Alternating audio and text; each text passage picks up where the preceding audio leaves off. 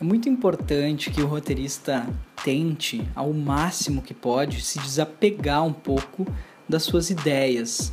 Não necessariamente da sua ideia, mas das suas ideias no plural. O que, que isso significa?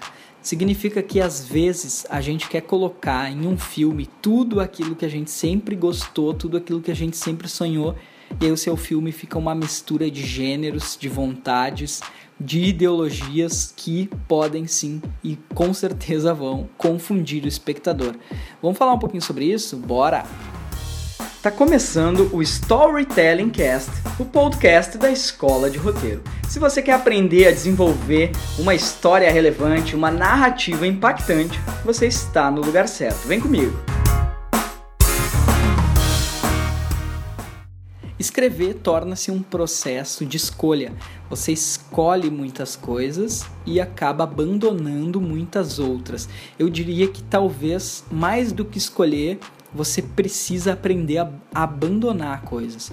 O que, que, acontece? Acontece que é muito comum. Você tem uma ideia e daqui a pouco você está falando de uh, feminismo e está trazendo aspectos do racismo, e aí daqui a pouco você está trazendo um diálogo de algo que aconteceu com a sua tia-avó, que não tem nada a ver com o assunto, mas você acha bonitinho, e aí você viu um personagem na rua e você disse, ah, eu acho que isso pode ter relação, e aí você joga esse personagem para dentro do, da sua tela. Isso é muito comum acontecer no, no próprio documentário. Imagina que você está lá construindo e se você não partiu de um argumento, se você não partiu de uma construção básica, que é pesquisar, criar, estruturar, depois escrever um argumento, depois reescrever, depois rever, depois pesquisar de novo e só depois de se relacionar com as fontes, se relacionar com os objetos de pesquisa aí sim você vai para a rua filmar. Se você não viveu tudo isso, possivelmente o que vai acontecer é que você vai ligar a câmera e vai gravar tudo que der na telha.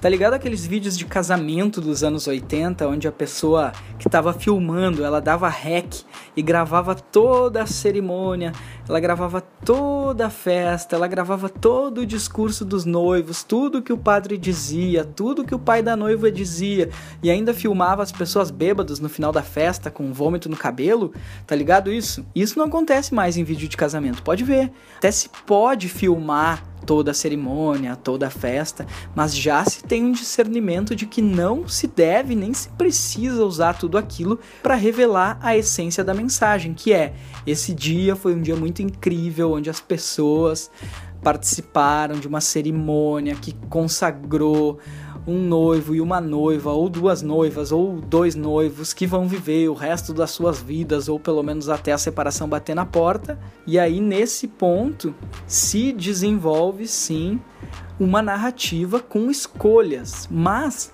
antes da escolha existir, houve esse processo de você determinar e perceber que você precisa abandonar muitas ideias.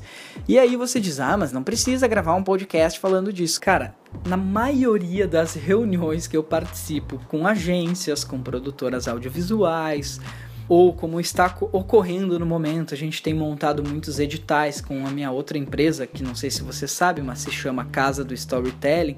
Acaba que muitas reuniões eu vejo isso de ah, mas e se a gente inserir também lá o líder comunitário que mora no Paquistão aqui nesse documentário que fala sobre Buenos Aires, entende? Tipo, uma coisa não tem nada a ver com a outra, e se não tem nada a ver com a outra, ou seja, mesmo que elas sejam muito boas, a gente pode escolher. Quem sabe nesse momento a gente abandona a ideia de seguir falando de tudo e escolhe uma delas principal, talvez a que a gente tenha mais domínio, talvez aquela que a gente goste mais, talvez aquela em que a gente não consiga fielmente abandonar, talvez aquele ponto onde a gente vá numa trajetória mais informativa, a gente tem mais informação sobre aquilo, a gente não vai simplesmente ter que construir. Então tem várias formas de você escolher, mas para isso você precisa trabalhar um certo desapego. Desapego porque você vai ter que abandonar muita coisa. Pensa um editor. Hoje ao meio-dia eu estava conversando com um amigo que é diretor de cena. Ele faz tanto cinema quanto publicidade, logicamente, como já é de praxe nesse meio, faz mais publicidade, porque paga mais rápido, porque roda mais, porque aprende mais, porque tá mais no set. Mas ele estava comentando comigo que daqui uns dias vai gravar um comercial com algumas modelos. No total são 15 modelos que usam 15 roupas diferentes, 15 sapatos diferentes, e essa informação é importante porque é um comercial sobre isso, as roupas e os sapatos, e é um comercial de 30 segundos. Imagina que se ele tiver que usar os 15 figurinos, os 15 sapatos, ele vai ter que usar dois segundos de cada um e com certeza isso não vai acontecer, é impossível de acontecer. Só se ele tiver uma repetição de planos ou se ele tiver um plano sequência, mas aí tudo bem, aí é, faz parte da ideia em si. Aí não é um desapego, mas simplesmente é uma linguagem, enfim. O que acontece é que a agência disse para ele ah, depois a gente escolhe, ah, depois a gente determina. Então, nesse ponto é importante a gente perceber, a agência não está querendo abandonar coisas, não está querendo escolher coisas, enquanto ele está dizendo para a agência: olha, talvez vocês tenham que entregar algo menos bruto para a gente não correr o risco de ter 15 coisas muito boas e na hora de editar a gente querer que as 15 entrem, não vai funcionar. Por quê? Porque não é a linguagem, porque já tem uma outra decupagem, porque já tem um outro movimento, já tem uma outra proposta, então nesse ponto não vai caber. Então o processo de abandono, ele tem que estar tá claro no seu consciente, não no seu inconsciente. Aí que vale a pena falar sobre isso em podcast aqui no Storytelling Cast de hoje, porque justamente a gente acha que consegue abandonar as coisas, até que cai na nossa mão uma ideia que a gente escreveu, um diálogo que a gente escreveu, um livro que a gente adaptou, um filme que a gente fez construir, e aí a gente tem aquele discurso do fumante não, se eu quiser parar de fumar, eu consigo. Eu fumo porque eu gosto. Então, basicamente, é como se a gente estivesse dizendo: Cara, eu sou um cara muito desapegado, não tenho problema com isso. Aí a gente vai ler um roteiro e aí o roteiro tá sujo. Por que sujo? Porque ele tem que ser um roteiro limpo. Quando ele não é limpo, ele está cheio de informações que não condizem com um tema central. Então, por isso que é importante a gente se dar conta de que existe um tema que abraça o todo e esse tema muitas vezes, na maioria dos casos, ele é um tema só, um tema específico. E aqui entra o barato da coisa. Por ele ser tão específico, ele acaba fazendo as pessoas lembrarem dos temas que você abandonou. Então você está fazendo um filme de amor, tá? Amor.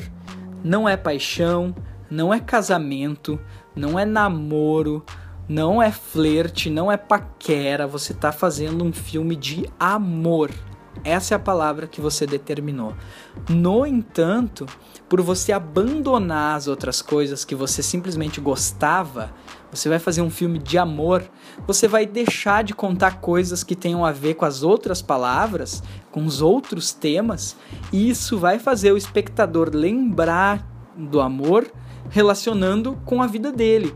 Então ele vai lembrar do amor porque ele paquerou na infância, ele vai lembrar do amor porque ele namorou na adolescência, ele vai lembrar do amor porque ele se apaixonou aos 20 anos, ele vai lembrar do amor porque ele casou aos 25, ele vai lembrar da paternidade, da maternidade porque ele teve filho aos 30. Então o amor em si está embutido nas outras coisas. Assim como se o seu filme for sobre adolescência versus namoro, vai acontecer de o um namoro lembrar o amor de um namoro fazer você pensar no seu casamento, de um namoro fazer lembrar do seu filho que um dia vai chegar lá. Então, a pergunta que não quer calar é: qual é o tema do seu filme e de que forma você vai abandonar aquilo que não é do seu filme? Pensa um pouco sobre isso e começa a perceber se a sua história está limpa ou se a sua história está suja. Se estiver limpa, beleza, você está no caminho. Se está suja, basta você limpar. Como você faz isso? Se desapegando das ideias que para você são primordiais, mas talvez não sejam para a própria história. A gente se encontra no próximo Storytelling Cast. Até lá! Este foi o Storytelling Cast, podcast da Escola de Roteiro. Se você quiser baixar meu e-book, Os 10 Livros Obrigatórios para Criar Storytellings, você pode acessar escoladeroteiro.com.br e baixar gratuitamente. Lá você também vai encontrar bastante material sobre o desenvolvimento narrativo e sobre o mercado de storytelling. A gente se encontra no próximo Storytelling Cast. Até lá!